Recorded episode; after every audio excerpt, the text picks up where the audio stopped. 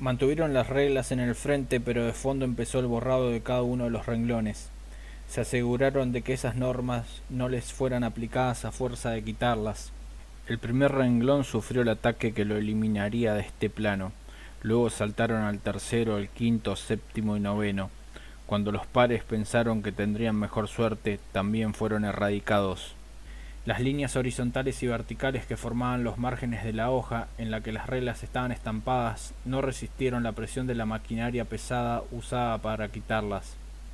Entonces en la noche siguiente darían rienda suelta al saqueo, mientras el pueblo dormía amparado en normas que carecían de las garantías de fondo, pero el ejército que velaba por la justicia sería enviado a combatir a los difamadores en cada uno de los frentes.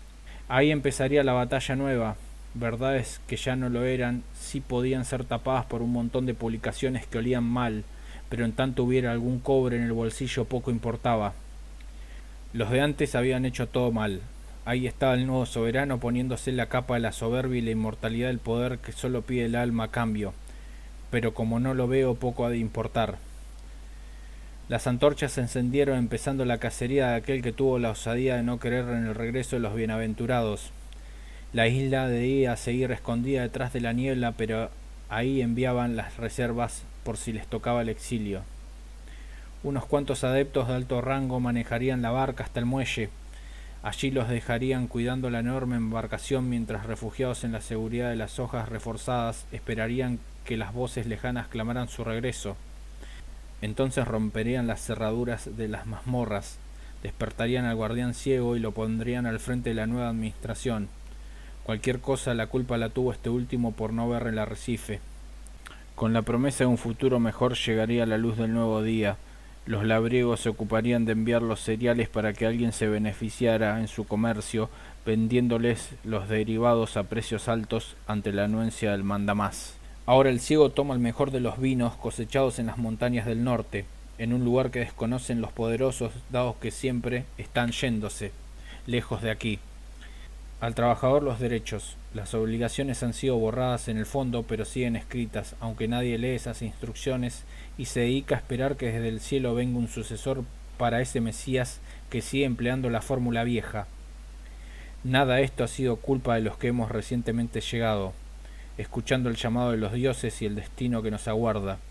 La niebla se parece a ciertos lapsus de la memoria en la que caemos seguido, el hierro del calabozo rechina para meter a la justicia sacando la venganza a la calle. Los golpes llegan en la noche dado que así actúan los cobardes y emulan épocas tan oscuras como estas en las que se usa un disfraz diferente pero el olor es inconfundible. En tanto ahí, en ese lugar en el que la señora sostiene la balanza, alguien se ha ocupado de dinamitar la base, reduciendo su estatua a una mera pila de escombros. Mientras piensan la manera en reparar esto, sus ingenieros comienzan a hacer experimentos. El grupo de la mañana inicia las tareas de construcción usando las fotografías en las que las balanzas no están en equilibrio.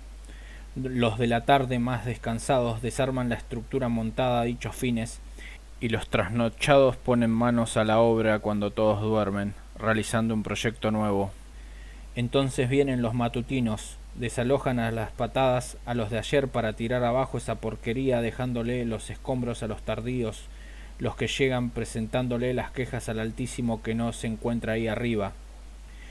Luego viene el expediente del fracaso.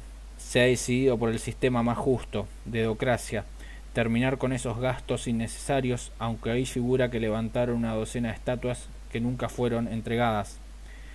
La justicia permanece en las sombras, es el caballo de batalla de varios verborrágicos, aunque enseguida la mandan de regreso a la oficina de utilería, perdiéndose entre los miles de inventarios que se apilan encima de los anteriores, y viene a la postre el telón cubriendo el cadáver.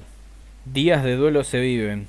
Luego sigue la jarana en las murallas altas, tirándole a los de abajo los restos en la opulencia para que no trepen un poco por esas escaleras sin vigías, contemplando cómo sus esfuerzos se fuman en los esquifes que cargan a la nave insignia. Desplegado en el viento el estandarte de los intolerantes, aunque los necrófagos no pueden distinguir nada de esto, dado que solo quieren un poco de carne fresca, y sus almas ya les han sido arrancadas, así que ahora carecen de voluntad. Cuando amanezca serán los de siempre.